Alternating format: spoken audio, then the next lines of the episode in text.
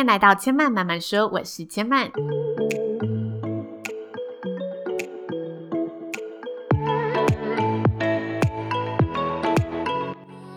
目前频道在 iTunes Store、Spotify、Google Podcast 都听得到。喜欢的朋友欢迎帮千嫚订阅并留言评论，让更多人可以认识千嫚慢慢说喽。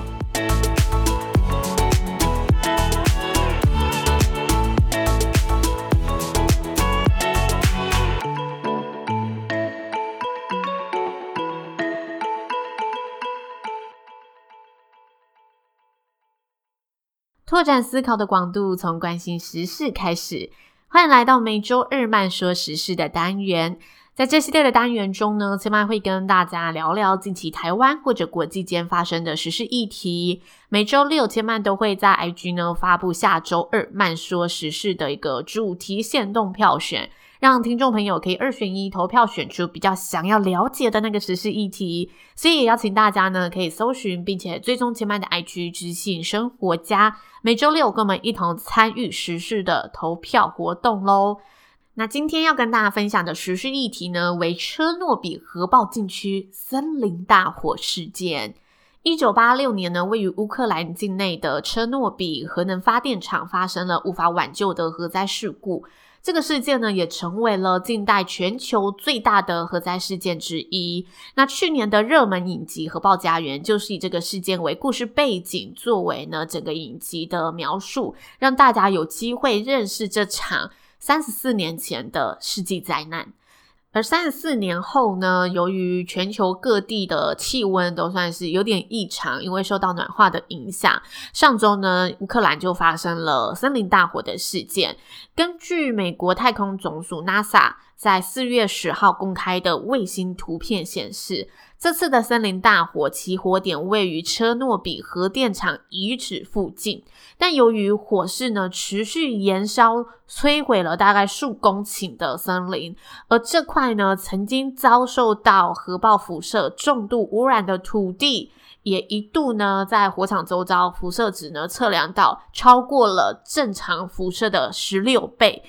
也因为这个辐射的高数值，一度阻碍了当局的救火行动，并且让周遭的居民感到相当恐慌。那根据官方政府的表示，车诺比的禁区森林大火同时是有两处起火点的，而官方在发现有森林大火之后，也紧急出动了两架飞机、一架直升机紧急救火，并且动员了至少一百名的消防队员前往森林里协助灭火的行动。但是呢，因为乌克兰此次为了防堵新新冠肺炎的疫情封锁了国内外的交通，所以多数的媒体只能依赖官方提供的讯息，所有火灾相关的消息都非常的零碎，外界的媒体也难以深入去调查、去做资料的收集，因此目前网络上看到的统计数字呢比较不一一点。不过根据乌克兰国家生态检查机构的负责人菲尔索夫的说法。火势面积曾经一度扩张至一百公顷。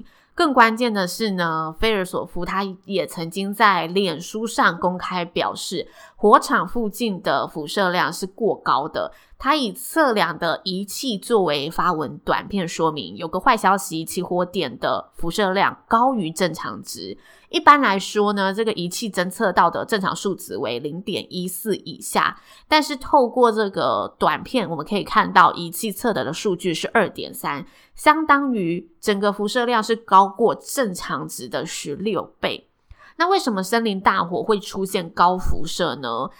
根据二零一六年 NASA 引用科学报告的一篇研究指出，火灾一旦蔓延至受放射性物质严重污染的地区，可能会导致原本已经沉淀的放射性物质再次的悬浮和飘散到其他地方。也就是这些已经比较沉淀的辐射物，可能呢是沉淀在地面或者沉淀在任何一个物体上面，但是因为大火中的浓雾和风，让它呢飘散到了其他地区。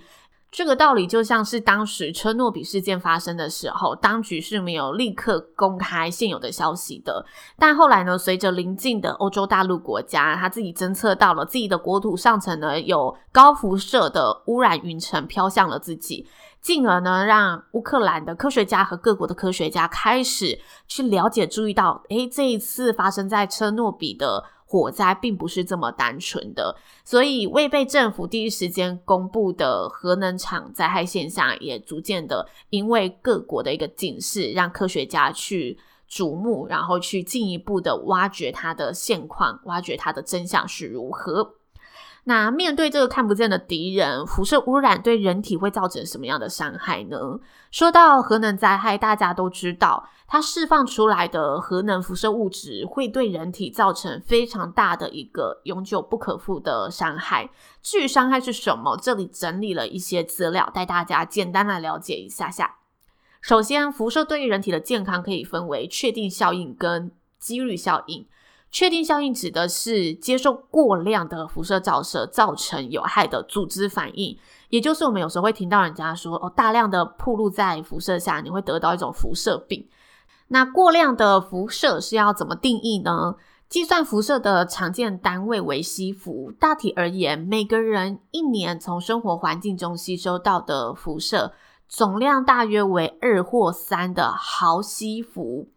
若人体呢，短时间吸收了过量的辐射物，数小时会先引发一个恶心、呕吐或者是腹痛的现象，但接下来呢，受到辐射直接照射的部位有可能会出现红斑。水肿、起水泡、疼痛，或者是皮肤坏死等组织的一些状况。那如果呢，你是暴露在极高的辐射量，就是你短时间内暴露在一个非常高辐射的状态下，人体骨髓会停止制造红血球及白血球，因此你一下子短时间暴露在一个高辐射的状态，就很容易导致死亡。这是辐射对人体健康影响的确定效应，就是有科学证明。辐射会在人体上引起这些确定的症状。那几率性效应又是什么意思呢？这个几率性主要是指致癌的效益。辐射可能会诱发细胞的突变，导致癌症的产生。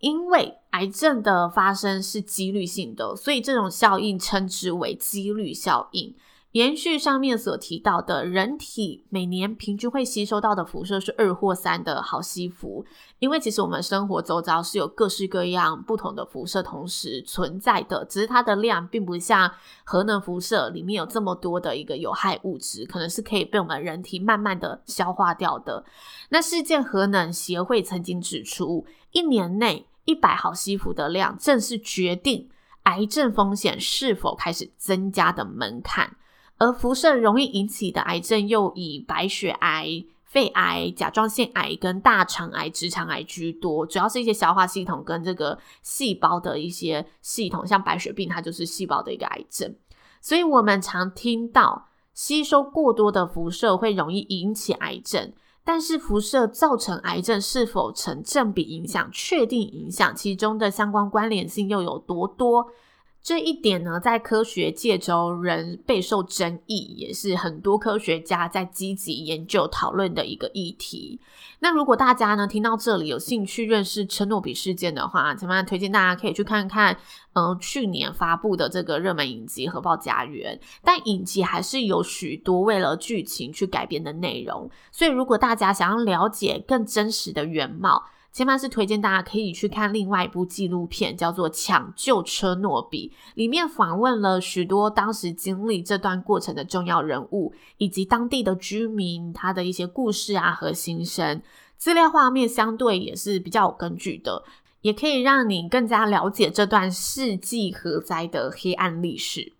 那由于事件发生的背景是在前苏联时期，所以当时整个资讯的传递不像现在这么发达。政府也相对的集权，选择性的去发布事件的内容，内容也没有像现在这么及时透明。因此呢，现在我们收到的相关数值呢，也常被各界呢提出质疑和讨论。但究竟真相如何呢？至今终究有许多只是人们推测的地方，我们是不知道真相数值到底是如何的。不过聊到车诺比核灾，还有一个非常值得大家关心的议题，那就是黑色光光。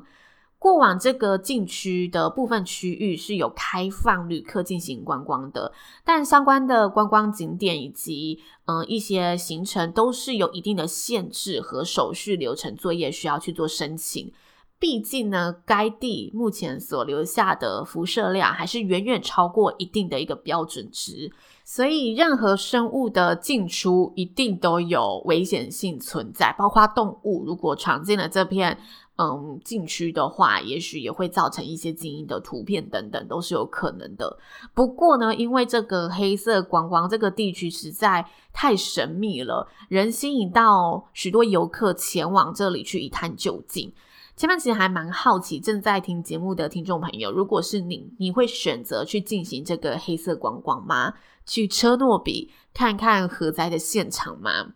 千万的答案是，只要这个高辐射危险还存在，我应该是绝对不敢去的那一个人。